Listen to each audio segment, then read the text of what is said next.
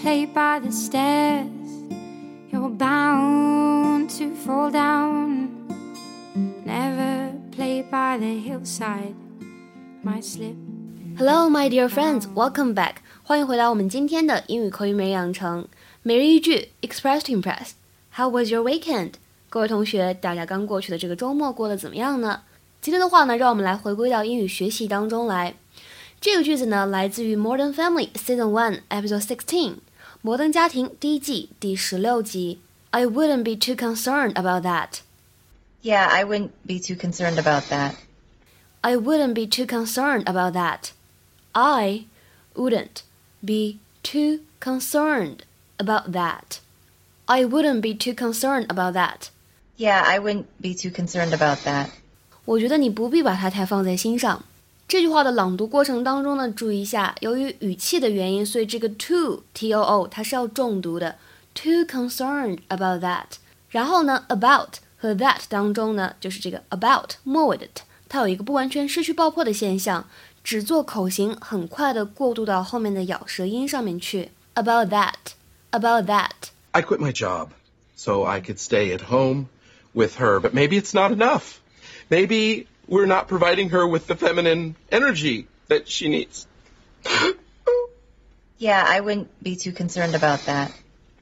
整句话呢，在讲解过程当中，我想说一下这个 concern 它的用法。之前呢，我们可能会学过 concern，它表示关心，其实呢，它还可以表示忧虑。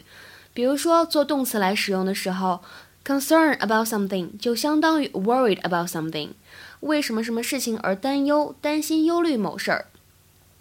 比如说，Don't concern yourself, shall be home soon. Don't concern yourself, shall be home soon. 别太担心了，他马上就会回家的。那么把这个单词当做名词来使用的时候呢，我们来看一下下面这个句子：I don't want to hear about it. It's no concern of mine. It's none of my concern. 这句话的意思呢，就是我不想听，关我毛事啊。刚才末尾出现的这两句话，It's no concern of mine. It's none of my concern. 意思呢都是跟我有什么关系啊，关我毛事啊，就类似于大家都会的 It's none of my business。说起来，这两句话当中，"It's no concern of mine" 更强调否定含义一些，跟我没有关系，对吧？不要来找我。那今天的话呢，请同学们尝试翻译一下下面这个句子，并留言在文章的留言区。你没有必要为刚刚发生的事情而感到烦心。OK，that's all for today。今天的话呢，就先分享到这里。希望各位同学呢可以踊跃留言。OK，see you guys tomorrow。明天再会。Never play by the wall. You might fall and break yourself. I